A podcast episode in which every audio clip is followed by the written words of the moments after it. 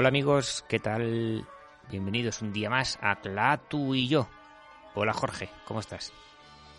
¿Cómo estás, Charles? ¿Qué tal? Pues ¿Cómo andas? Estoy, estoy, eh, estoy así como cansado, como amodorrado, pero sobre todo estoy enfadado. Bueno, Estoy- pero eso siempre, ya lo, ya lo saben los que nos escuchan, siempre digo lo mismo, pero los que nos escuchan ya lo saben que tú siempre vas a comenzar enfadado. De hecho, el día que no lo hagas, pues yo no sé, vamos a hacer una fiesta o un especial o, un especial o de lo que sea. Oye, pero las cosas han cambiado. Aparte, que ahora nos vas a contar por qué te has eh, enfadado, por qué estás enfadado, por qué sigues enfadado. Pero las cosas han cambiado, ya no estamos tan confinados. Ahora ya podemos salir a dar paseos. A dar paseos activos, porque ayer me echó la policía de una pradera que estaba sentado viendo el atardecer tan, el atardecer tan bien en una pradera. No puede ser. Y viene la Pero- policía y dice, el paseo es activo. Y esto es No motivo puede de ser, enfado. pero si pero no hablé, hablé justo contigo. Hablé justo contigo momentos antes de que. Y de hecho lo estuvimos hablando. Me dijiste, sí. bueno, voy a tumbarme aquí porque he visto un montón de gente Mm. y todos manteniendo la distancia de seguridad, pero voy a tumbar en el Prado. Y te, te dije, digo, oye, pero se supone que no. Bueno, aquí no hay nadie y tal. te, te cazaron. Y vino, vino un coche de policía y dice, hay que dar paseos activos. Y "Mande, anda que te den". Sí, hombre, porque los paseos pasivos no existen. Pero sí, sí, hombre, joder, hay que respetar las normas, macho, que para eso nos las han puesto. Si es que, ¿cómo somos los españoles que nos ponen una norma y lo primero que queremos es infringirla, tío? Es No, como... no, no, los españoles no queremos infringir la norma. El problema está en que nos ponen normas que están muy mal, que están muy equivocadas. Sin más, ni Bueno, más ni menos. pero es que, es que esto, esto es como... Esto es como todo, ¿no? Es decir, al principio, cuando uno está diseñando algo que es nuevo y que no controla, pues, pues obviamente todas las normas no se ajustan a, a todo lo que todo el mundo espera y bueno, en fin, hay que ir poco a poco. Hay que tener un poquito de paciencia con aquellos que están haciendo la normativa, que son que velan por nosotros, chaval. Velan Ojalá, si mira, si ellos velaran por nosotros, yo no tendría en cumplir las normas, pero como siempre, aquí lo que de- lo que lo que manda y lo que priva son los intereses políticos, porque por un lado hay ciertos gobernantes que no te dejan entrar en parques y espacios verdes de, de ciertas capitales españolas y europeas. Y a la misma vez dice que no, que aquí no pasa nada y que vamos a pasar a la siguiente fase. O una cosa a la otra, no me vengas con milongas. O sea, todo te se mueve por agenda. Pero bueno, no Sí, vengo enfadado está- por eso. está- eh, vengo está enfadado. claro, está claro. De- de- de- deja- déjame que, que- que cierre esto que te acabas de decir, que sí está claro. Sí, ahora mismo, fíjate, hoy mismo nos están diciendo que si Madrid pasa a la fase 1, cuando hace 24 horas decían que si no pasaba a la fase 1, y hace 48 decían que sí pasaba a la fase 1, pero no, no pasaba a la fase 1, y entonces es un caos total, porque pulsos efectivamente es una guerra, Son pulsos políticos. guerra política y un no, coñazo de gente, pues son Una cosa es que tú tengas una panda- opinión y la defiendas y todo esto, pero otra cosa que sea que no te voy a echar un pulso político para ver quién. No. Pero no es lo que me enfada a mí, porque a mí me enfadan otras cosas. Si es, por ejemplo, he empezado a ver Tales from the Loop. Tales from the Loop es una serie nueva de Amazon de, Prime de Amazon, sí. y está, es, es, es la típica serie que no sé si es una, una, una bazofia o una gen- genialidad.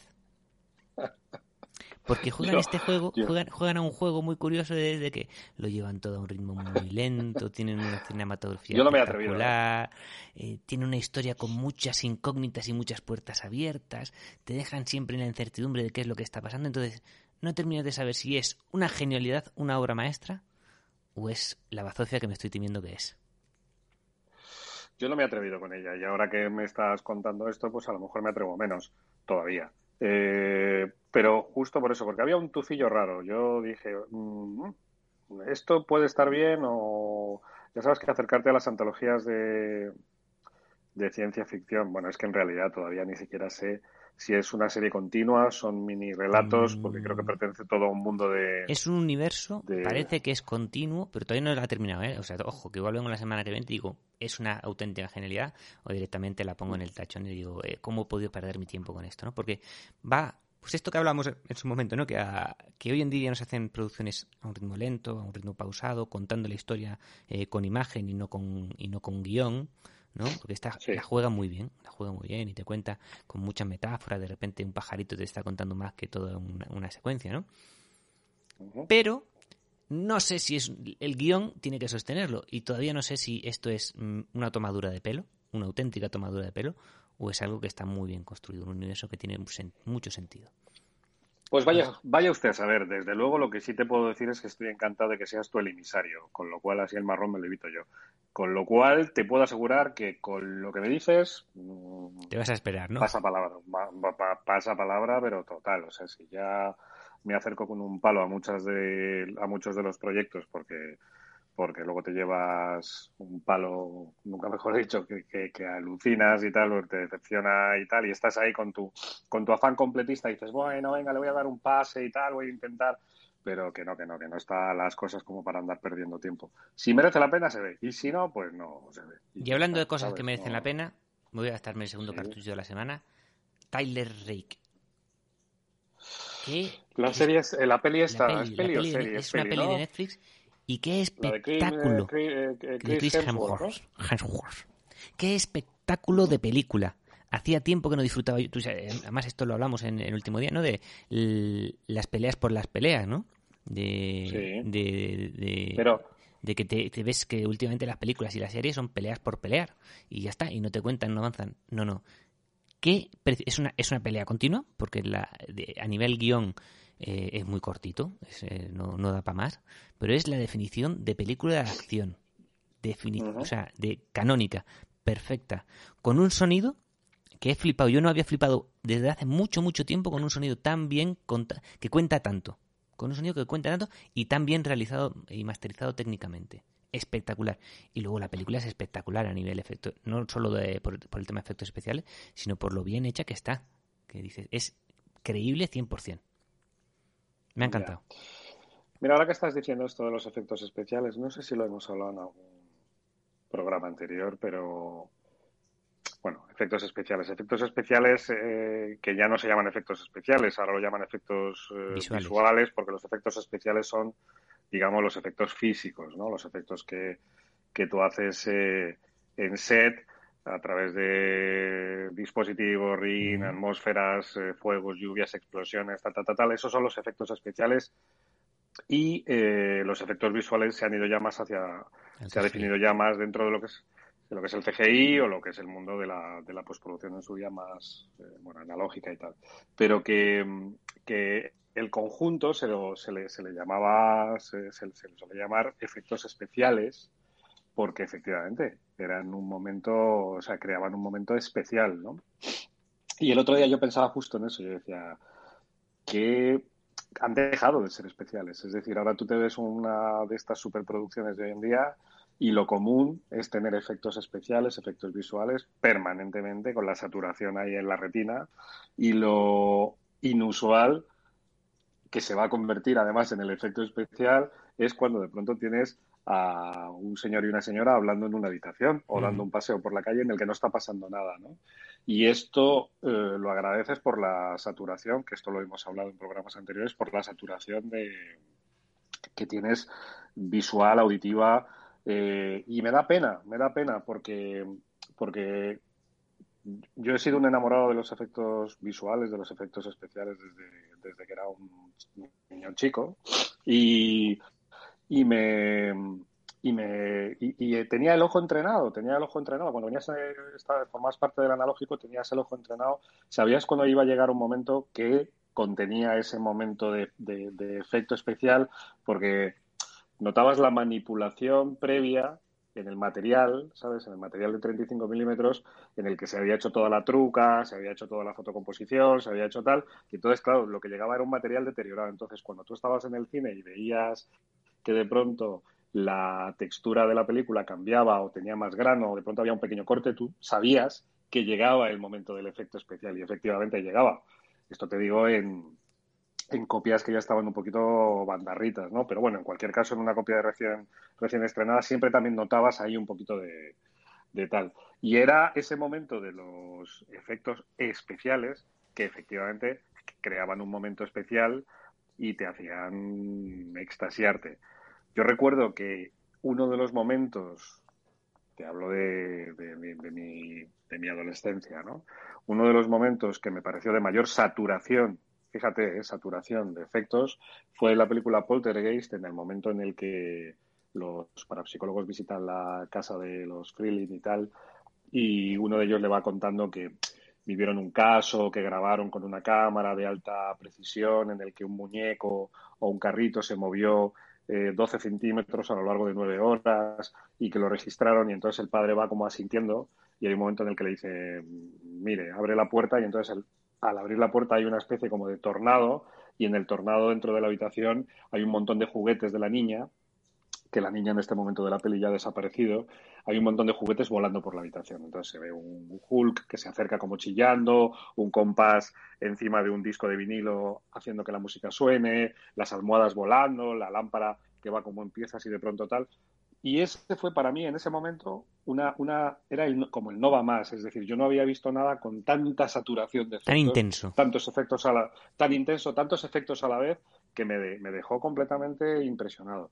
Y vi la secuencia de nuevo hace poquito y, o sea, hoy podría ser una intro un, o un tráiler o parte del material más blandengue de una película de los Vengadores.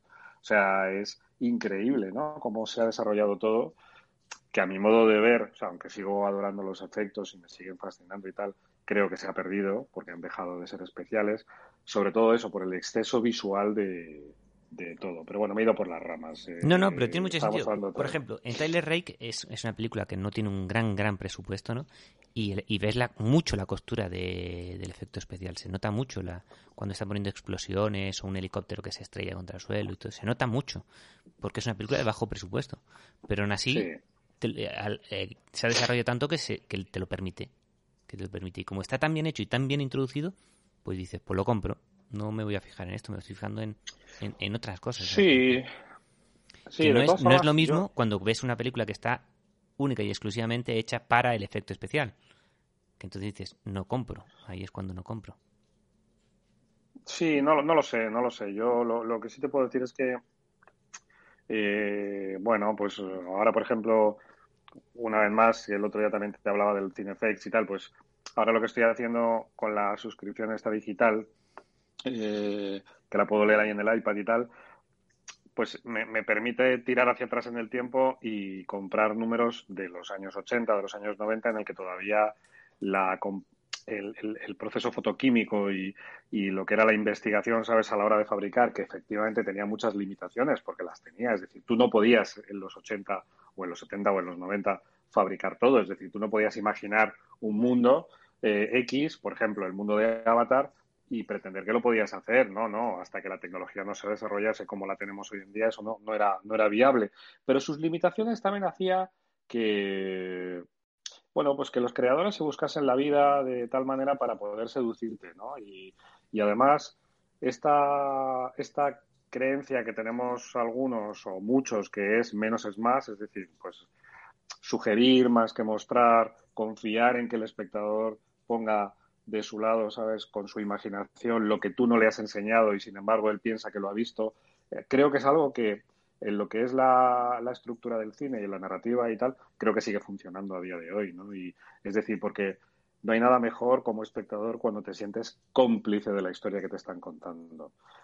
La narración de hoy, cuando está saturada, eh, deja pocos huecos, deja pocos recovecos para la complicidad con el espectador, porque ya está todo contado, ya está todo dicho. Tú lo disfrutas, pero ya está todo dicho. Sin embargo, si tú ves Alien y, y, el bicho no te lo muestran porque está siempre entre sombras, o, o, ves las limitaciones del bicho de tiburón porque las tenían físicas y no podían enseñar el tiburón, entonces tú estás imaginando y estás poniendo de tu, estás poniendo de tu cosecha eh, yo creo que entonces eso hace crecer el proyecto, hace crecer el resultado y sobre todo la experiencia ¿no? del disfrute de la peli. Pero bueno, eso son opiniones de un señor mayor como yo, ¿sabes? De un señor calvo. Un señor calvo y un señor mayor. Mira, hablando, hablando de, precisamente de esto, ¿no? Porque eh, que hablamos el otro día también de, de, eso, de cómo envejecen las películas, ¿no? Y que películas que antes que van, que dices tú, joder, qué peliculón, que y, las ves ahora, por ejemplo, Poltergeist, no dices tú, pues hombre, pues menos mal que el cine ha evolucionado y ha tirado para adelante, ¿no? Igual Poltergeist no es el mejor ejemplo, pero vamos, sobre todo a nivel de efectos especiales o a nivel... El otro día vi The Goonies. Porque como eh, no sé si te has enterado, pues se han, se ha reunido el cast se han juntado todo, todo el elenco junto con los directores, con, con Steven Spielberg, con Chris Columbus y con todos estos. Lo vi, hecho, vi, vi el y han hecho un, un reportaje, una entrevista muy bonita, ¿no? Pues dijo, pues me voy a volver a ver The Goonies. Y no ha envejecido nada la película. No ha envejecido nada. Sigue, tú la ves ahora y la volverías a hacer y no cambiarías nada. Sí, aparte tiene los Goonies, aparte de que me parece una película estupenda, que está muy bien escrita, porque el, el guion de Chris Columbus es estupendo y la dirección de Richard Donner ni te cuento. Pero tiene esa magia de los años 80, el sentido de la aventura, bueno, es una pieza única. Con todos sus defectos y tal, pero es una pieza única, o sea, es una película muy divertida. Pero además es una de esas películas que pasan a, la historia, volviendo a hablar de los efectos especiales, que pasan a la historia y, y es una de esas pelis que la gente piensa que está trufada de efectos, como por ejemplo Regreso al Futuro. ¿Y qué va? Son películas que tienen poquísimos efectos. Lo que pasa que los que tienen son mm, muy bonitos, muy bonitos. O sea, tiene, a mí me, me, me acuerdo que el efecto especial que más me gusta, y canta la traviata, ¿eh? Pero el efecto especial que más me gusta de los Goonies es cuando los niños llegan a- al exterior del restaurante que van con el medallón y uno de ellos saca el medallón que tiene los agujeros, lo extiende y se ve que a través de los agujeros del medallón coincide con la las rocas que se ven al fondo del mar. Sí. Es una composición que canta la traviata porque ves además la, la textura, ves un poco la profundidad de campo ahí que dices esto no está cuadrando. Es una composición, ¿no? Pero a mí me da igual, quiero decir, yo, me, o sea, me parece un muy chulo el plano, muy bonito y, y lo disfruto, lo disfruto Y muchísimo. lo compras. Como es, si lo compro, lo compro total. O sea, entonces a mí eso no me importa. Y, los Goonies, en el caso de los Goonies, es una tiene efectos, los hizo la ILM y además los hizo muy bien. Pero, pero tiene pocos, o sea, es una peli de pocos efectos. Lo que pasa que, que están muy bien colocados y es una producción magnífica, estupenda. Joder, ojalá hubiera más películas así, macho, que ir a ver, ¿no? Al cine con, con mis hijas y o solo, vamos, eh, encantado. No, sin ningún problema. Sí, sí. ¿Te has quedado así un poquito obsoleto? No, no, no, estoy, estaba escuchándote obnubilado con la belleza de tu Te, voz. te, te- te- sí, te has quedado. Te has quedado ahí un poquito. Mira, eh, ahora que estamos hablando de, de lo viejo y lo nuevo, ¿no? Yo no me he atrevido con la nueva del Twilight Zone, la nueva, la nueva temporada que ha hecho este Jordan Peele, que ya lo hablamos en su día, que a mí me, es un tío que me enciende bastante, no, no, no convulgo nada con su forma de contar y tal, porque es como si él solamente tuviese el interés, solo un interés, solo, solo quiere hablar de una cosa y que me parece muy lícito y tal, pero a mí me, me aburre. Y luego además utiliza el género que tanto me gusta y creo que no lo, que no lo termina de, de tratar bien. Y entonces estoy, es- eh, no me, no me he atrevido con la nueva de Twilight Zone, pero sin embargo, la serie original, que yo soy un, un enamorado de la serie original, que para mí es una especie de índice y una biblia de todo lo que fue el cine de ciencia ficción, eh, fantasía, incluso algunas gotas de terror y tal de los siguientes 30, 40 o 50 años, porque ya casi, casi va por 50 años, es de los 60. Eh, eh, pues, pues, pues a mí la serie original me gusta. Y me gusta mucho la, la versión que hicieron en los 80, la, versión que produjo Spielberg, ahora que estábamos hablando de Spielberg. Eh, y, entonces, pues eso, me, eso me llevó a, una vez más, recurrir a los efectos eh, que se habían hecho para, para los límites de la realidad, el Twilight Zone del año 83. Estuve leyéndome el, el, artículo un poco de cómo se habían hecho todos los efectos físicos, de los cuatro capítulos y tal. Sobre todo el, el más interesante que es el de la el del Gremlin, ¿no? El de Pánico a 20.000 pies, el del Gremlin que aparece en el avión. Y, y si no lo... Tú lo has visto, ¿no? El, no, pero ¿sabes de qué conozco la historia. hablando? Bueno, pues la historia de Richard Matheson es, un, es una pasada que ya se había hecho una versión anterior en la, en la, en la serie original con, con William Shatner y tal.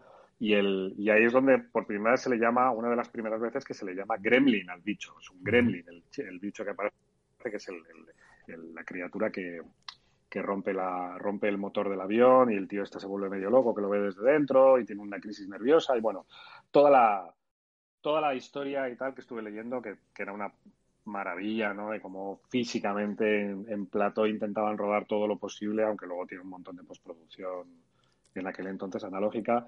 Y eso me llevó a lo de a la desgracia de la muerte de Big Morro, ¿no? En, el rodaje.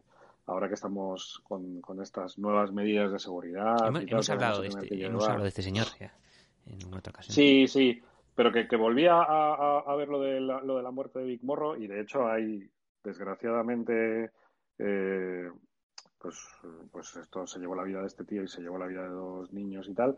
Y, las imágenes estas que pueden que circulan por YouTube, que puedes ver el momento del accidente, que fue un accidente y tal, pero que estuve viendo, sabes, un poco todas las consecuencias de John Landis, de Steven Spielberg, de cómo John Landis se comió el marrón, de cómo Steven Spielberg se lo quitaron de encima para no que no se comiese el marrón y tal. Y em, y bueno, no sé, ¿sabes? Me parece que, obviamente era un momento desastroso y tal, que se llevó hoy la vida de una persona, pero que todo eso tiene ahora mismo una especie como de halo, todo ese proceso, un halo eh, de historia del cine, ¿no? También, ¿no? De, romanticismo que es súper interesante. Y esto, a su vez, y ya termino de darte la brasa, que estoy enlazando 40 temas, me llevó a un libro que llevo uh, eh, un montón de tiempo intentando recomendarte, que es un libro que me regalaron de John Landis, escrito por John Landis, que, bueno, haber escrito, o sea, en realidad es una, es una recopilación que se llama eh, Monstruos en las películas, Monsters in the Movies.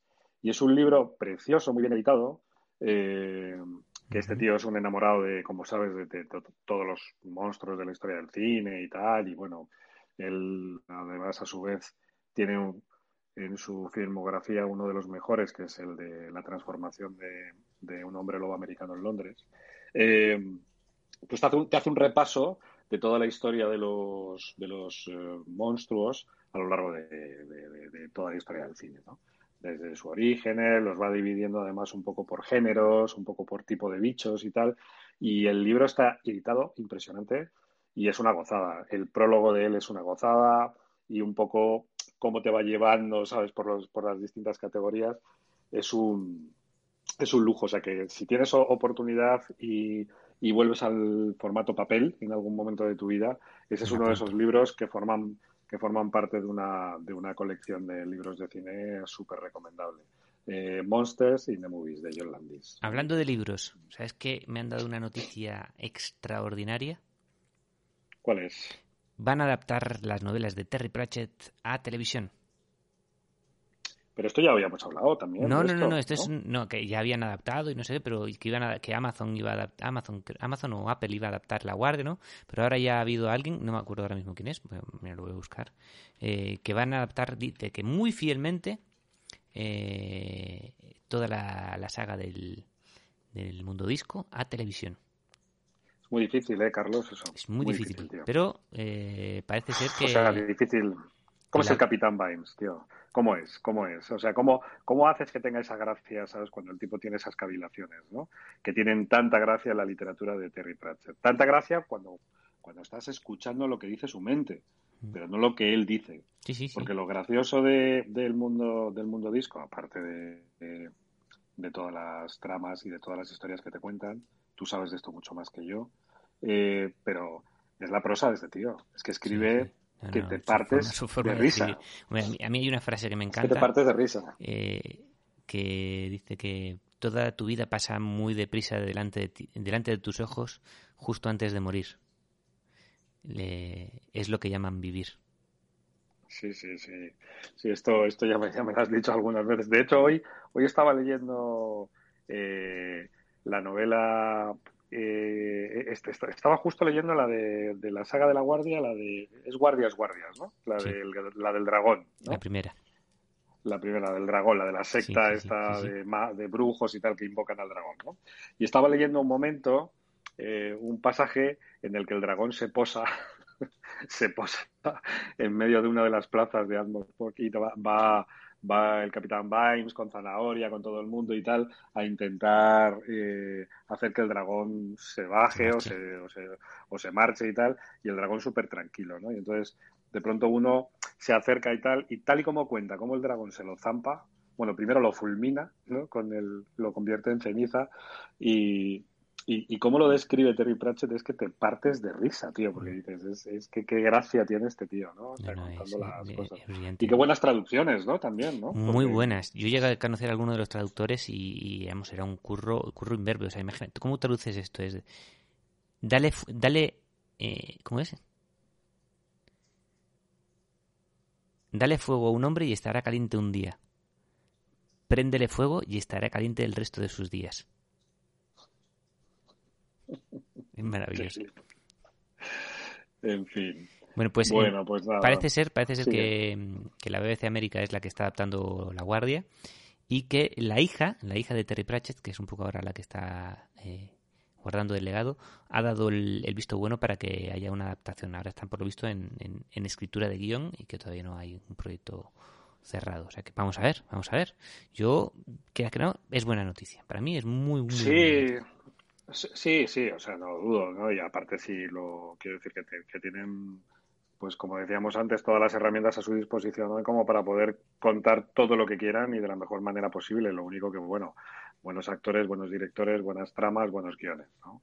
Y luego, si encima tienen un cerro de pasta para poder hacer bien toda la, recreación del mundo disco, pues mejor que mejor, ¿no? Pero yo sé, hubo un par de, de proyectos que hubo uno que era salía Sean Astin que, Sí, ya, eh, ya de, han adaptado varias veces, han adaptado varias películas. El color, de la magia y tal, y lo vi Está adaptada el, el, Padre Puerco, Está adaptado Buenos Presagios, por supuesto. Eh, Con Buenos Presagios está bien, ¿eh? La adaptación. Sí, sí, está muy bien, adaptada. Eh, ¿Cuál más? La de Going Postal. Mm. Y El color de la magia y la de Papa Puerco. Creo que se llama Papa Puerco en español. La de Hoffa. Sí. Y, ya está. Y creo que del mundo disco nada más. Luego han, adaptado, han hecho algunas adaptaciones de algunas otras cosas, pero vamos, pongo más. Poco, se adapta, poco se le ha adaptado a este hombre, poco se le ha adaptado a este hombre, que es el escritor de posiblemente el escritor que más libros ha vendido que esté vivo ahora mismo. No sé si la JK Rowling ha vendido más que este, ¿eh? Pues es que es difícil, tío, adaptar a este hombre, como decíamos. Es que es difícil, es difícil porque tiene un sentido del, del humor muy particular, eh, que está eh, específicamente, está en sus palabras, en sus textos. Entonces, traducir eso en imágenes y tal no lo puede hacer cualquiera. Lo tiene que hacer un inglés, eso es innegable, o sea, no lo puede hacer un americano. Lo tiene que hacer un inglés y lo tiene que hacer un inglés con mucho, mucho, mucho talento. Mucho talento y, como decía antes, con un cerro de pasta, pero sobre todo buenos guiones y buenos actores. O sea, ¿quién podría interpretar al Capitán Vimes, no? Sería un bonito ejercicio pensar quién podría interpretar al Capitán Vime, ¿no? A ver, venga, hazlo ahora. ¿Quién, ¿A quién te imaginas tú? O sea, porque cada uno se imagina un Capitán Vime. Claro, claro, claro. Ah. Yo, es que me imagino un tipo ya entrado en, pues años. Pues, pues, un, un Son Ben gordito. Un Son Ben, sí, bueno, no sé, ¿sabes? Sí, mm. sí. No lo sé, no lo sé, no lo sé. Ya haremos ese ejercicio otra vez. Oye, vamos a poner un tema, ¿no? Venga, vamos a poner un tema. Vamos a poner una cancioncita. Mira, vamos a poner el tema de amor de, de Conan el Bárbaro, la película de John Milius, que, compuso Basil Poleduris, que es, eh, era un compositor eh, de una talla mayúscula. O sea, este hombre. Bueno, la, banda sonora, concretamente la banda sonora de, Conan el Bárbaro, a mí me parece una, una pieza de, de orfebrería. Y es una, una pieza de arte.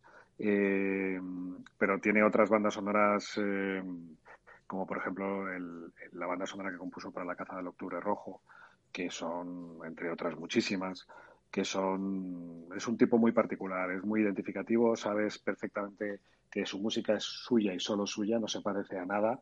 Y, y, y vamos a poner este tema de amor entre, entre la guerrera y Conan el bárbaro, eh, que pertenece a este pedazo de peliculón del que tendríamos que hablar algún día, ¿eh? que es eh, Conan el Bárbaro. ¿Vamos con ello? Pues le damos. Venga.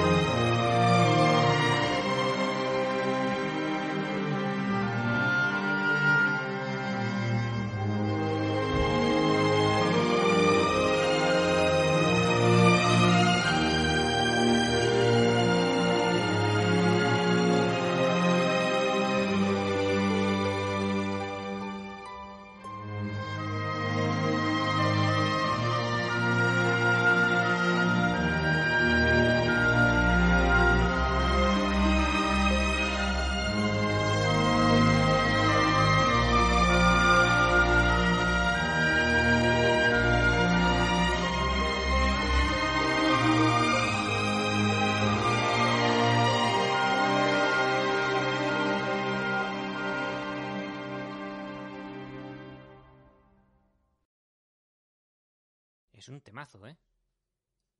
Como un temazo, eso es, una... Yo me acuerdo es la, una... La primera vez que escuché esta canción, que en, en la película digo, pero, pero esto, ¿cómo me pueden meter esto aquí? O sea, no, no es que no me encaje, digo, es que esto es, claro, estar viendo Conan, que es la película de aventura, ah, machotes, testosterona, todo eso, y de repente te meten esto y dices tú, pero por favor. No, no, pero todo, o sea, todo. Si es que si en Conan, en Conan no falla nada, es decir, Conan es perfecta. Conan es un peliculón de los pies a la cabeza, o sea, está dirigida como, como nadie, porque John Milius es un pedazo de director que es una desgracia que no haya seguido dirigiendo. Muy facha él, súper facha, pero un pedazo de director que alucinas. O sea, el tipo es un reaccionario que te cagas. Pero un talento espectacular. El pulso que, que, tuvo a la hora de dirigir esta película, que se rodó íntegramente en España, increíble. La banda sonora de Poleduris, no te puedo ni decir. El guion de Oliver Stone, o sea, alucinante. Eh, Schwarzenegger no ha estado mejor en su vida, claro. Eh, todo, todo, todo. O sea, los efectos de, de Kid West de, mecánicos, que, creo que eran de Kid West, no lo recuerdo, pero bueno, los efectos desde luego de, Emilio Ruiz. Emilio Ruiz hizo las maquetas de, la película en España. Se rodó íntegramente en España, en Ávila, en Madrid, en la ciudad encantada de Cuenca.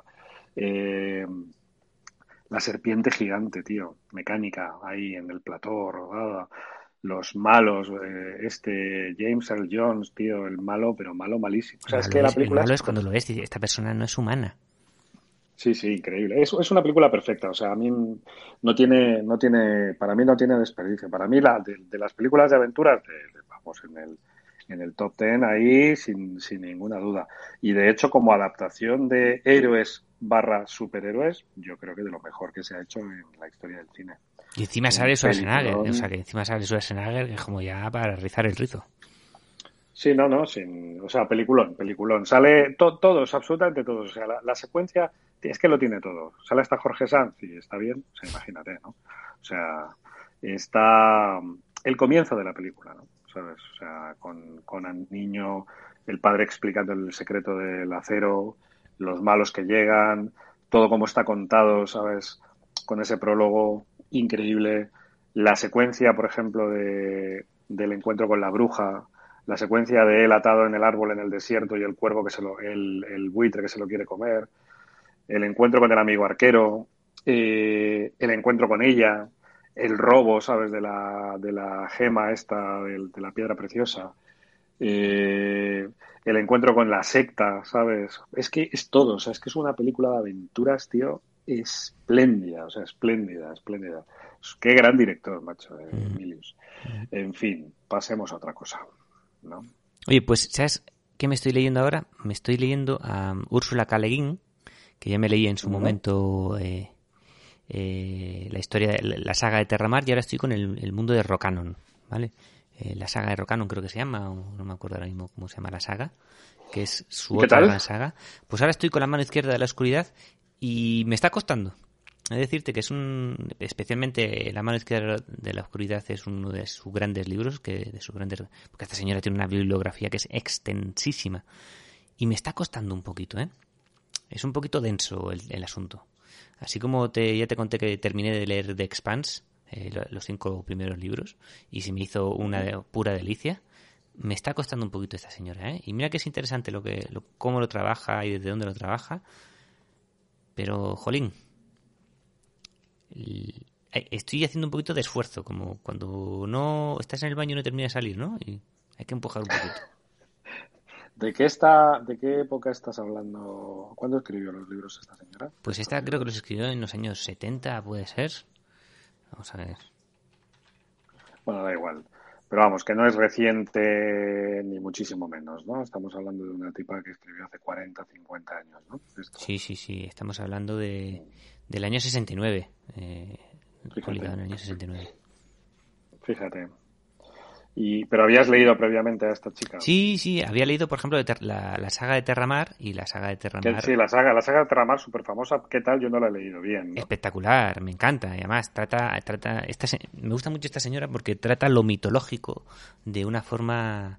Eh, llega a tocar el mundo arquetípico de una forma muy sencilla y muy eficaz. O sea, está hablando de cosas muy profundas, a la vez que es un, cuentito de un mago pero está hablando de, de los problemas de identidad del ser humano, de que nos convierte en, ser en seres humanos.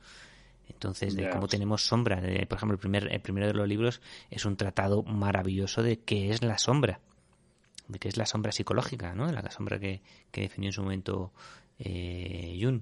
Entonces, es maravilloso, es maravilloso. Oye, ahora que estamos hablando de esto de sombras y tal, ¿para cuándo va a sacar Patrick Rothfuss su tercer libro, tío? Buena pregunta. Se está haciendo, se, está, haciendo, de rogar, el cabrón, se está haciendo de rogar. Porque el primero y el segundo son maravillosos, pero ¿qué pasa con el tercero, tío? Va a ser un poco como el otro, como R.R. Martin. Oye, ¿y qué, tardar años y años. ¿Qué opinas del, del segundo y medio? No lo he leído el segundo y medio. El libro de poemas este, el libro, de, libro de, relatos este. El libro este... No, lo he leído. No lo he leído. Que habla de la, de, la niña esta, ¿no? Que vive en los tejados. Sí, porque me parece terriblemente curioso. Es mm, terriblemente curioso. No ¿Pero terriblemente porque el libro es terrible o porque...? No puedo leer más. Es curioso. ¿Te gustó o no te gustó? No lo sé, es lo que es el enfado que tengo que, hablamos del principio, ¿no? De esto que es, o es una genialidad y el tiempo lo recordará como genialidad, o es una bazofia. No, puedes estar permanentemente enfadado, es que no. No, yo estoy no, enfadado no, estoy en contradicción, que es muy diferente. Este libro me tiene en contradicción. Ok. A ver, escúchame una cosa, Salao. Eh, te puedo hacer una pregunta que seguro que tú me vas a contestar eh, y que seguro que pertenece, que tiene una razón de ser, pero que a mí me, me desconcierta y a veces me enfada. En las plataformas, muchas veces, o casi siempre, tú ves en el catálogo que lo han personalizado, ¿no? O sea, de pronto han puesto un frame o han puesto algo para llamarte la atención en función de lo que los distintos algoritmos hayan eh, pensado sobre tu, sobre tu perfil. Y entonces tú te puedes ver mujeres al borde de un ataque de nervios y a mí me aparece Carmen Maura y a ti te aparece Antonio Banderas. o, o, lo que sea, ¿no? O estás viendo The Good Place y a, ti, a mí me aparece la foto de la chica y a ti te aparece Ted Tanson. Correcto. Pero de ahí a cambiarle el título ya hay un paso, ¿no? Entonces, ¿Ah, acaba de meter, claro, tío, acaba de meter, eso ya lo han hecho varias veces, ¿eh? O sea, Sintonía de Amor, que es la película de Sleepless in Seattle, ¿sabes? La de Meg Ryan y Tom Hanks, que la llamaban, ¿cómo la llamaron en España? Pero desde luego no se llamó Sintonía de Amor, ¿sabes? Esta es la de... Seguramente se llamó Sintonía de Amor en otros países. No es Tienes un email, esa fue posterior. ¿eh? Era eh, algo para recordar, ¿puede ser? ¿Puede sí, ser algo para recordar? algo para recordar. Entonces, yo no digo que el título original doblado, el de algo para recordar, fuese el bueno, pero si tú vas y pones Sintonía de Amor, piensas que es otra película. Y menos mal que tiras y dices, no, no, es la misma.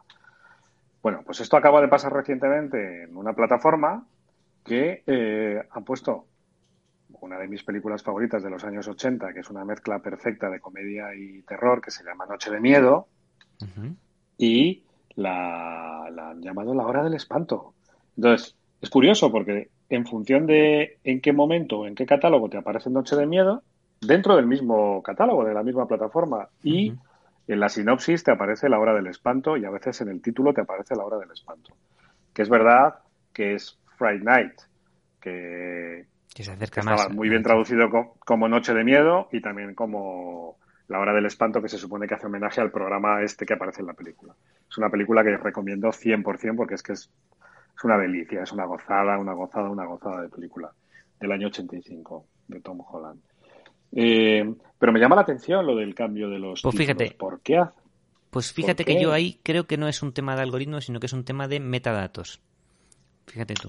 Pero, pero tiene que ver con las plataformas, o sea, quiero decir, porque la plataforma nutre de forma internacional, es decir, claro, que en claro. México, en Bolivia o en tal, yo creo que es, la hora del espanto. Es, un tema, es un tema más de metadatos de que, de que alguien metió, en, porque la película no tendrá solo el, título, tendrá título en España, título en no sé dónde, título, entonces, claro, ahí pondrían, en México pondrían la hora del espanto y en España pondrían noche de lo que sea, y entonces es un tema de una confusión por metadatos. Entonces, en un momento dado, no habría algún fallo, algún error en la plataforma y por eso te pasa eso. A eso lo considero más un error posiblemente de la interfaz. Sí, no, no, pero a, mí desde luego me pone de me pone del hígado porque digo, pero bueno, no sé, pues ¿por qué me cambian el título de esto? ¿Sabes? Esta película ya se llama de cómo se llama, ya lo siento, llegaron tarde, en el año 85 ya la bautizaron, ya no le puedes cambiar el título, o sea, la hora del espanto no se puede llamar, ¿no? Aunque sea un espanto de título Noche de Miedo o la hora del espanto. Hombre, hay títulos que merecen ser cambiados, ¿no? Pero, que, o sea, yo a, día de hoy, por ejemplo, ya me da vergüencita decir, he vuelto a ver granujas a todo ritmo, ¿no? Los Blues Brothers. Pero claro, es que así la bautizaron en el año 81, 82. Entonces, eh, eh, pues te tienes que quedar con el título, ya no puedes llamarla de otra manera. ¿Y por qué no? Entonces, ¿Y por qué no? Pues porque no, la llamas originalmente los Blues Brothers o, Eh, sí, pero si la, película se llama Los Blues Brothers, eh, eh Granujas a todo ritmo fue la iluminación de un directivo de del directivo de turno. Pero sí, correcto, pero cuando ya crees no es lo correcto, pero como la, la, titularon así y tú has crecido con ella así y la has visto repetidas veces, pues ya no, digamos que no te llama la atención. Sí, yo, por ejemplo, cuando estuve rodando estuve rodando una peli en Colombia, ¿no? Y, jugaba, jugábamos muchas veces que nos echábamos unas risas con los eh, compañeros de allí a ver los títulos, cómo era la misma película, cómo se le había bautizado allí y aquí, ¿no? Y oh. entonces echaban unas risas tremendas ellos, porque nosotros llegábamos mucho más lejos que ellos. Ellos eran más respetuosos eh, y nosotros éramos, eh, pues eso, siempre Mm, mucha, muchos títulos que eran muy mucha bizarrada, ¿no? Mucha bizarrada, muy, muy loco, ¿no? O sea, granujas a todo ritmo, sin ir más lejos, o Desmadre a la americana, Desmadre a la americana, ¿no? La película de, del 78 sí, la National Lampoon y tal. National Lampoon. National Lampoon y tal, y, era desmadre a la americana, ¿no? Entonces es que es una cosa como muy... Pero bueno, es de una época muy concreta, aunque todavía alguna vez eh, he visto eh, algún, algún bautizo de estos que te echa para atrás, ¿no? Yo recuerdo el peor, el peor de todos, tío, el peor que he visto. Hay una película que, por cierto, la película está muy bien, que se llama Once. ¿La has visto? No me suena por ese título. Bueno, es una película de hace unos años que se llama Once. Y em, no, la, no la tradujeron, ¿no? No la doblaron. O sea, no, no, no, no, hicieron una, un doblaje al castellano del título, ¿no? Y entonces el lema de la película es ¿cuántas veces te puedes enamorar? Y debajo ponía once. Pero claro, si tú no hablas inglés es ¿cuántas veces te puedes enamorar? Y abajo que te pone once. Once, once. Entonces, la gente que no habla inglés iba al cine y decía ¿cuántas veces te puedes enamorar? 11. Coño, voy a ver la película de este tío que se enamora 11 veces o de esta tía, ¿no? Y era como, qué gracioso. No, claro. qué bueno. De estas, de, estas cosas que dices, ¿quién no lo ha pensado, no? O sea, o a lo mejor lo han pensado y, han dicho, bueno, pues venga, vamos a utilizarlo, pero que me parece súper... Surrealista, es surrealista. Surrealista, sí, sí, sí. Hombre, hay títulos por ahí, eh, sonrisas y lágrimas, ¿no? Eh, no sé, hay, títulos muy bizarros, muy bizarros, tío, por ahí, muy locos, muy, muy raros. Eh, y ya te digo, con esta gente de Colombia hacíamos ahí comparativa y nos echábamos unas risas tremendas. Pero bueno. Oye, eh, te quería contar una cosa que tiene que ver un poco con la situación que estamos viviendo ahora actual. el otro día estaba pensando oh, Dios. En, la guerra, en la guerra de los mundos, la novela y las diferentes películas que se han hecho. Sobre todo la última peli, la de, la de Tom Hanks. La, como que Tom Hanks. La Guerra de los la Mundos. de los Mundos, la de, la de, la de Tom Cruise. La de Tom Cruise, eso, perdón. Sí. Eh, la que hizo Spielberg en el año 2005 y tal. Esa película que a mí me parecía que era bastante fiel a la obra original y, creo que seguía bastante bien el espíritu, pero que además había añadido los ingredientes, ¿sabes? Post 11M, 11S y tal. Eh, creo que, esta, era una película de terror muy, muy, muy sólida, estaba muy bien hecha y, le dieron para el pelo, ¿no? Porque la llamaban anticlimática con el tema este del final, ¿no? Final en el que una especie alienígena llegaba a la Tierra con todo su poderío, todo su despliegue tecnológico, reventaban el planeta, nos esclavizaban a todos y morían por un virus, sin darse cuenta, ¿no? Morían por un virus. Es decir, al final el hombre no tenía que intervenir porque ellos, con todo su peso, caían, ¿no? Y acababan vomitando sangre y estrellando sus naves, sus trípodes contra el suelo, porque no habían contemplado la posibilidad de que un virus les pudiese destruir, ¿no? Entonces. Eh, que hay que ser un poco imbécil, con perdón, para ser un alienígena y no pensar que, un, que en, una, en una nueva exosfera eh, un virus no te pueda joder. Pero bueno. Bueno, el caso es que estos chicos de Marte no lo pensaron, ¿no? y y, entonces ese fue eh, la posibilidad del éxito de la especie humana sobre los marcianos. ¿no? Y así lo narraba Wells en su novela y así lo narraba Spielberg en su película. Y, eh, perdona, pero perdón, antes de, que continúes, eh, tengo que corregirte. Porque has dicho que es la última adaptación y no es verdad, has cometido un no, falaz. No, no, no, no, ha habido, ha habido, ha habido más adaptaciones. De hecho, ha habido dos en paralelo. La pila de la BBC, que no me pareció mala. No, no, era mala, está correcta. sí, anticlimática también, porque te lo cuentan de una forma no lineal que al final te dices tú, pero ¿qué ha pasado? pero ya se han muerto, y porque sabes que se han muerto. Y, muy, y muy libre, ¿eh? muy libre, una adaptación muy libre, que tampoco seguía la obra original demasiado bien y tal. Yo prefiero la de Spielberg, que me parece mucho más...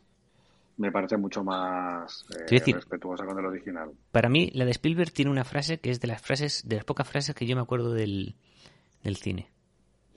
Porque tú sabes que entre yo y mi hermano lo sabemos todo sobre el cine.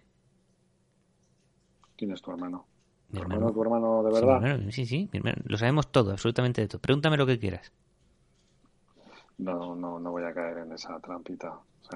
es una frase de la película. Que te lo pregunte tu hermano. Eh, ah, ya, esa es la que sabe mi hermano, ¿no? ya, ya, ya. claro. Sí, sí, sí. ¿Y eso sale en esa película? No me acuerdo. Eso es de esa película, sí, señor. Está jugando al, base, A, pelota base. Mm. Sí, eso, eso lo sabe mi hermano, ¿no? Esa es la que mi hermano. Ya, ya me acuerdo. Mira, escúchame una cosa. Eh, entonces, esto, me puse a, pensar en otras pelis, ¿no? Pues como After Earth, la película de Sayamalan, que también le dieron para el pelo y a mí me parece una película de aventuras estupenda.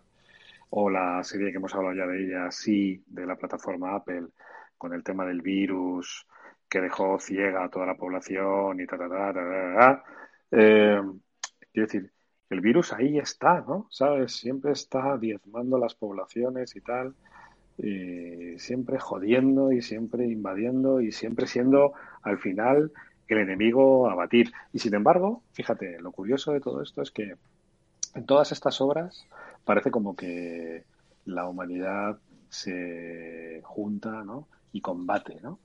Y ahora mismo estamos viviendo una realidad eh, en, la que nos está diezmando el virus y nos está poniendo contra las cuerdas.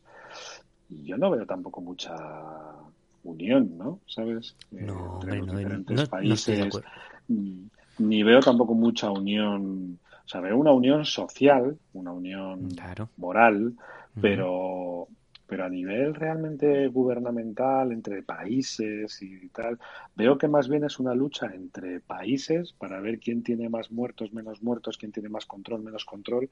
Parece como una especie de competición, ¿no? Hombre, también, también entiendo que nosotros nos llega una parte de la información y habría que ver, por ejemplo, a nivel sanitario, a nivel científico, qué grado de coordinación hay, que me imagino que será muy, muy elevado y, no como en otras situaciones, ¿no? Yo creo, me imagino que, hay niveles en los que no estamos no estamos teniendo la información y que sí que habrá esa, esa unión. Habrá otros niveles, Obviamente. En, los niveles, más financieros, en los niveles más de relaciones públicas, pues hombre, tenemos los problemas que tenemos nosotros dentro de nuestro propio país, pues imagínate con otros países, ¿no? Pues ya es que nos vamos a otro, a otro lío total. Ya, ya, no lo sé, no lo sé. Pero bueno, estuve pensando en esto, en la guerra de los mundos, que la verdad es que ahora con la situación que tenemos me apetece volver a leer Qué bonita reflexión. Y, eso es todo, amigos. Oye, volviendo un poco a Noche de Miedo, a la hora del espanto, antes de que se me olvide, hay un documental por ahí que yo no he visto, que se llama ¿Qué cachondo eres? Charlie Brewster, que no consigo ver en ningún sitio, no está en ninguna plataforma que yo tenga, eh, no puedo comprarlo, eh, y que es todo, es un documental sobre la gestación el rodaje y la creación de, Noche de Miedo, la peli original. Y creo que es un, una gozada de documental. Eh, no sé, te, pido ayuda, Obi-Wan. A ver, cómo, dices que se llama? ¿Qué cachondo eres, Charlie Brewster? ¿sabes? Pero bueno, eh, que si hay ocasión me encantaría poder poder eh, ver ese documental. Oye, esto... Ponemos la siguiente canción. Sí, o hablamos un poquito de actualidad, ¿no? De la ah, ¿sabes qué serie empecé a ver ayer? Uy. Empecé a ver una serie en Netflix, eh, no sé si es franco-belga o francesa, eh, que se llama Into the Night, que es, he visto solo el capítulo piloto y es muy, muy curioso el capítulo piloto, pero muy curioso, ¿eh? No sé si luego van a mantener la, la propuesta y van a mantener un poco el listón tan alto como lo proponen en el capítulo, como lo mantienen en el capítulo 1, pero está muy guay, tío, una acción trepidante, ¿sabes? Una especie de enigma a nivel global ahí muy, muy, o sea, muy molón, ¿no? El capítulo 1 dices, coño, ¿qué está pasando, no? O sea, es muy guay. De estas, parece como serie B, pero serie B muy, muy, muy, muy, bien hecha, ¿no? into the night. Um, ¿Qué te iba a decir? Eh, sí, eh, sí, apúntatela que esta te va a gustar. Esto, sí, vamos a poner un tema, ¿no? Eh, vamos a poner a, a, alguno de Jerry Goldsmith, que siempre nos rellena momentos de placer auténtico. Vamos a poner en los títulos de crédito de la peli Poltergeist, los títulos de crédito iniciales, eh, que además tiene tiene ese momento, tiene, tiene esa, lo hemos hablado también muchas veces, esa capacidad que, que tienen estos temas introductorios de cambiar de registro, ¿no? De pronto está en el tema, está en los momentos eh, sabes, un poco más misteriosos, más enigmáticos, incluso un poco de terror, y de pronto todo esto cambia y se convierte en algo mucho más costumbrista, más romántico y tal, porque todo esto, claro, va acompañando a las imágenes en las que te están contando una pequeñita historia introductoria para que tú te sitúes en lo que te van a contar después, ¿no? Y es que es algo que no me puede gustar más, ¿sabes? O sea, es que no paro de hablar de esto en todos los programas, pero es que es algo que adoro, adoro. Así que venga, vamos con el tema introductorio que se llama The Calling The Neighborhood de Jerry Goldsmith para la peli Poltergeist de la que hablábamos antes. Cuando quieras, Carlitos.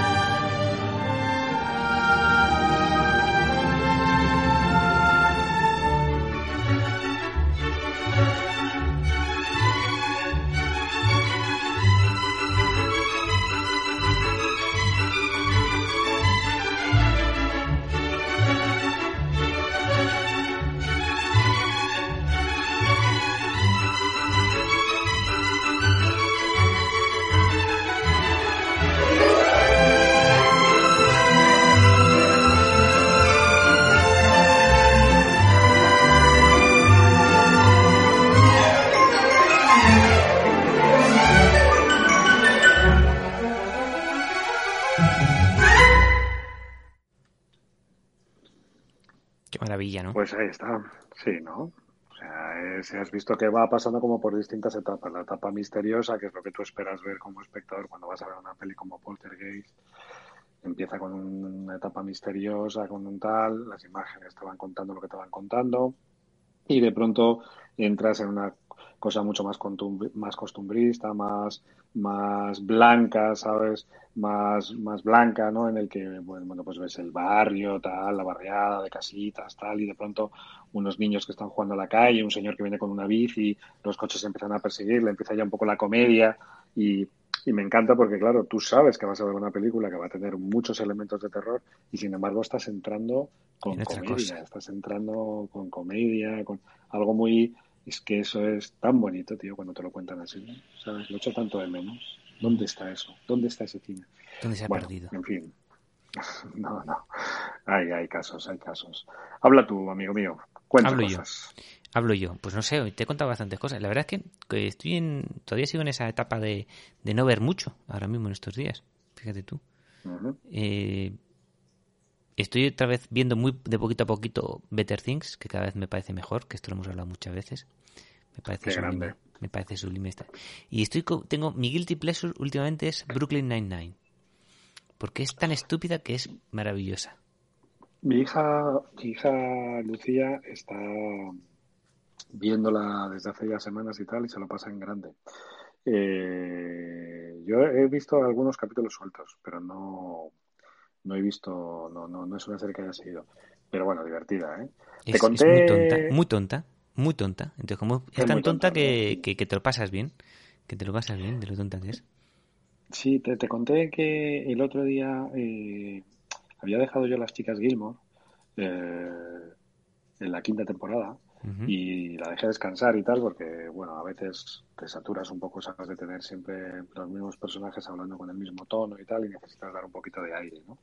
Entonces volví el otro día a la sexta temporada, eh, después de un montón de tiempo de descanso y tal, y me costó muchísimo, tío, entrar. O sea, de hecho no podía, no podía. O sea, algo me pasaba como que desconectaba totalmente de los diálogos, no... Y dije, mm, ¿qué ha pasado? A lo mejor ha dejado de gustarme esta serie. A estas alturas lo dudo, porque me, me encantaba y tal, pero no pude el otro día con ella. ¿eh? yo siempre, yo siempre dudé, dudé, de tu criterio cuando me decías que veías esa serie, pero bueno. ¿Pero tú la has visto? No, no, no, no me he atrevido.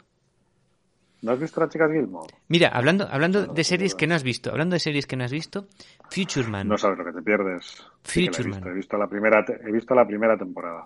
Pues he de decir, estoy tan, tan, tan sorprendido con esta serie, porque me parece que tiene uno de los mejores finales de la historia de la televisión.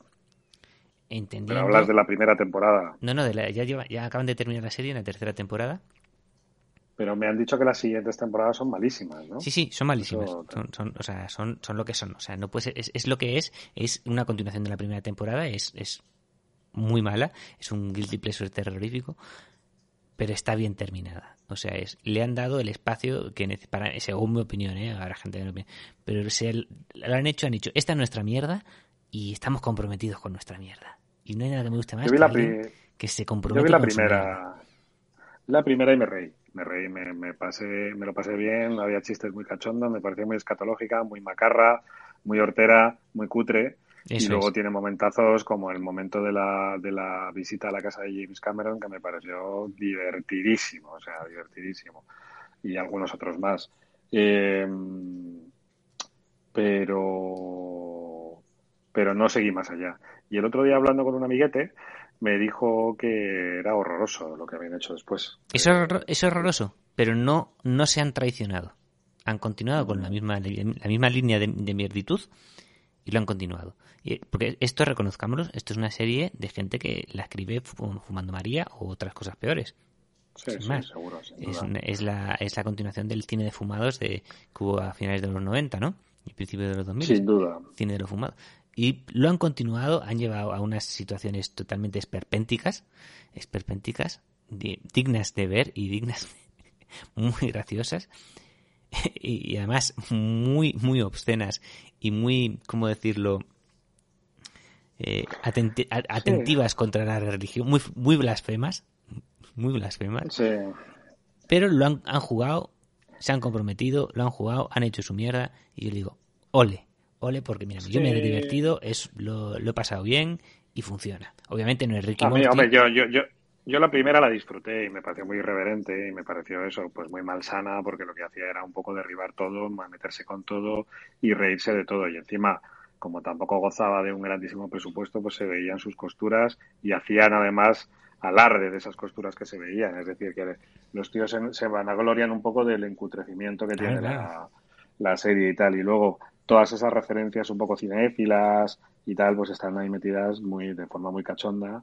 Eh, pero no deja de ser todo un macarrismo total. Y la verdad es que me pareció muy divertida y, dije, bueno, pues voy a ver las continuaciones en algún momento. Pero este amigo Carlos me dijo, eh, no, no, no, ni se te ocurra que es un truño lo que han hecho después y tal. Entonces, bueno, pues lo dejé.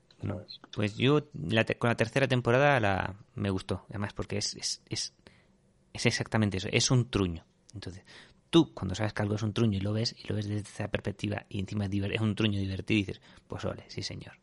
Y, yo me lo he pasado bien. Sí, yo estoy ahora volviendo a, series así un poco recomendables. Te he recomendado Into the Night. Terminé también hace un par de días de ver una serie de filming inglesa que se llama The Bay, que es la clásica serie policíaca en un pueblo británico. Esta que le gustan un poco deprimido un poco deprimido por las nubes y el mal tiempo y en el que aparece un crimen y tal, pero está bien. Es una serie de seis capítulos, los ingleses siempre lo cuentan bien y es buenos actores, la prota está muy bien y bueno, me divirtió. Y estoy viendo, eh, que ya te lo dije, la de Apple, de esta nueva que se llama Defending Jacob, eh, que además lo que está haciendo Apple es que cuelga un capítulo cada semana.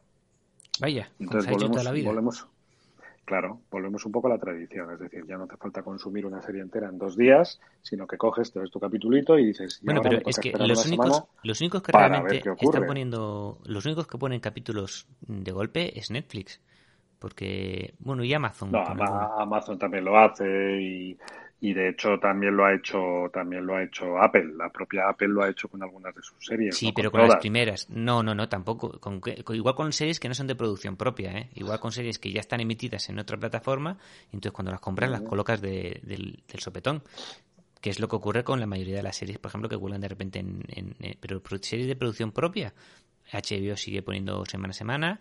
Eh, acuérdate, por ejemplo, de Voice en, en, Amazon, también iba semana a semana.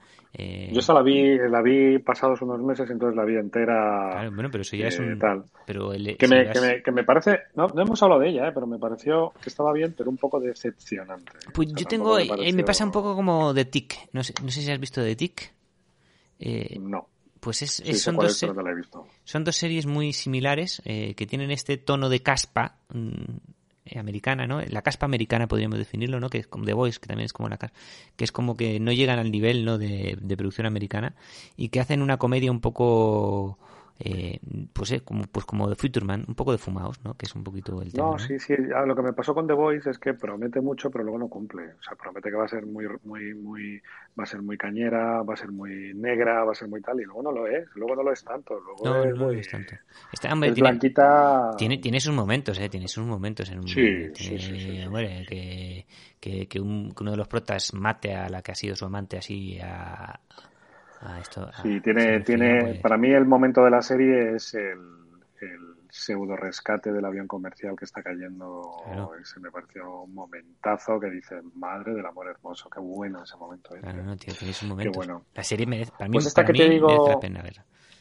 Pues esta que te digo de Defending Jacob es una serie eh, policíaca una vez más, dramática, eh, familia que tiene un drama porque acusan al hijo de un asesinato, el hijo es un adolescente, el padre es fiscal, tiene que investigar por su cuenta y entonces te habla un poco de los estragos que eh, te ocurren cuando tienes un drama de ese calibre en tu vida, qué ocurre con tu familia, qué ocurre con tu trabajo, qué ocurre con todo, además del caso que estás investigando. Entonces, es muy sólida, está muy bien contada, tío, está hecha así con pulso y tal, pero eh, lo malo es esto, ¿no? Que claro, Ay, que semana, que esperar una semana. Oh, Dios mío. Sí, claro. Sí, sí. Y, claro, como estamos mal acostumbrados y queremos todos ahí, venga, va, más, más, más, más, pues no, el más, más no existe y entonces te tienes que acostumbrar un poco a, venga, ahora hay que esperar, ¿no? Pero bueno, se hace y ya está, ¿sabes? Así que nada. Bueno, pues mira, yo para el próximo día te habré visto ya el último de Westworld y entonces podremos criticarla porque creo que la voy a criticar. Y ya ha vuelto Ricky Morty. Ya ha vuelto Ricky Morty. Sí, sí, he leído, he leído. Escucha, pero esta de esta de Westworld es también semana a semana. Esta también es semana. HBO todo semana a semana. Y estás viéndola y la sigues. Y sí, sí, me falta, me falta el último, si no me equivoco. ¿Y no será que estás tan cansado porque estás viendo esa serie? ¿sabes? No, porque la veo. está agotando. La, la, verdad que podría ser. Pero no, como por suerte, por suerte semana a semana, entonces te da tiempo a recuperarte. No, yo no creo que por el momento no lo voy a intentar. No lo voy a intentar. Estoy bien donde estoy, ¿sabes? Protegido, ¿sabes? Muy bien. Eh, esto. ¿Ponemos la última canción? No, pero me, antes, de, antes de ponerla, me, hablabas de Ricky Morty. Ricky, Morty. Nunca hemos hablado de Ricky Morty, ¿eh? Tenemos que hablar algún día de esta serie, ¿eh? Pues Largo y tendido. Hablaremos la semana que viene. No, la semana que viene, bueno, sí, si quieres hablamos, pero la semana que viene, bueno, el siguiente programa, cuando sea, tenemos que hablar de, que lo hemos prometido y no lo hemos cumplido, de inteligencia artificial. Es verdad. Te pido, por favor, que te la veas, que te es la verdad, veas. Es verdad, es verdad, es verdad, es cierto, es cierto. Que te la veas y que hagamos ahí un trabajito de, así un poquito detallado de, de todo lo que supone esa serie en la filmografía de, de Steven. De Spielberg como, como obra de ciencia ficción y luego en la relación esta que tiene con Kubrick y tal, que tantas gentes han dicho, ay, si lo hubiese hecho Kubrick, si lo hubiese hecho Kubrick. Bueno, pues hablar un poco de, de muchas cosas que a lo mejor no todo el mundo sabe, que tienen que ver con la peli, con su origen y de cómo fue desarrollada y tal, que podemos contar y que va a ser muy interesante. Es que esa película a mí me apasiona, tío. No sé. Y creo pues que deberíamos... Me lo pongo como deberéis para la semana que viene. Pues yo te lo agradezco mucho, hombre, yo te lo agradezco mucho. ¿Y, qué? qué? ¿Qué dices? ¿Ricky Morty semana que viene entonces también? Ricky Morty, sí, porque todavía no he visto el primero, el primero de esta nueva reedición. Y, ¿Pero que has visto toda la serie? Yo me he visto toda la serie, incluida la cuarta temporada, ¿vale? Que la cuarta temporada la están sacando en dos, dos tandas. ¿De dónde sacas tiempo, tío, para ver de, tanto? de vivir solo, Jorge. Es lo que tiene vivir solo. Se me olvida, se me olvida. tiene sus cosas buenas y sus cosas malas. Sí, sí, sí, sí, sí, sí, Pero desde luego en lo que tiene que ver con consumo tal, puedes, tienes la libertad total de consumir todo lo que quieras a la hora que te dé la gana y de la manera que quieras. Eso es magnífico. Y sobre todo no tener, no tener que compartir el mando, que para mí me parece lo más difícil del mundo. Es decir, no, es que no me apetece, es que quiero ver esto, no, a mí me apetece ver otro, otro, otro. pues vete a la mierda.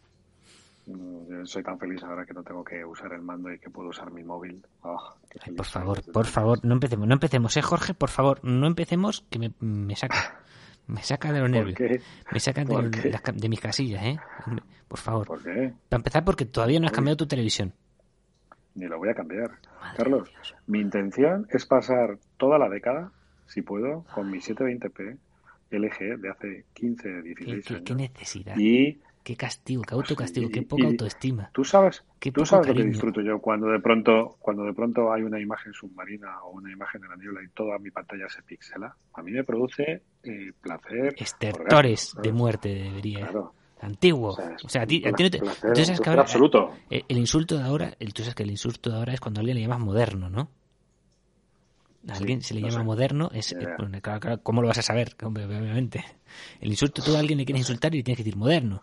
A ti todavía es que te llamamos antiguo y es que se cumple antiguo, por favor. Bueno, claro, y además antiguo, antiguo con medalla, tío, y esto Ay, es una maravilla, ¿sabes? Yo soy, yo soy una persona que, que, intenta hacer la mezcla perfecta entre lo nuevo y lo antiguo. ¿sabes? No, no, no, tú te quedas en lo antiguo y no has mezclado nada de lo nuevo, no venga con cuento. Ya tengo localizado tú, claro, mi, futuro, mi futuro proyector. Un BenQ W2700. Tú eres simplemente otro consumidor más, nada más. Pues sí, lo que tú quieras. Pero vivo feliz con mi 5.1, vivo feliz con mi pantallita, que disfruto y que no tengo, y que sobre todo, que veo el capítulo 2 de Juego de Tronos y no me quejo porque está negro. Yo no me quejé, yo lo vi divino, ¿sabes? Lo vi fenomenal. Y lo he visto dos veces y me encantó, ¿sabes? Esos negros, ¿sabes? Pixelados, qué bonitos, tío.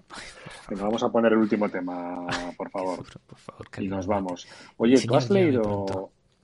¿Has leído eh, Solaris de Stanislaw Lem? Eh, lo leí hace muchísimos años. Muchísimos. Pues en, en, esta biblioteca tuya tan bonita que has compartido conmigo, está ahí. Eh, y quiero leerlo, quiero leerlo, porque la peli, la antigua, la de Tarkovsky, a mí me gustó. Para eso te hace falta un libro Me gustó.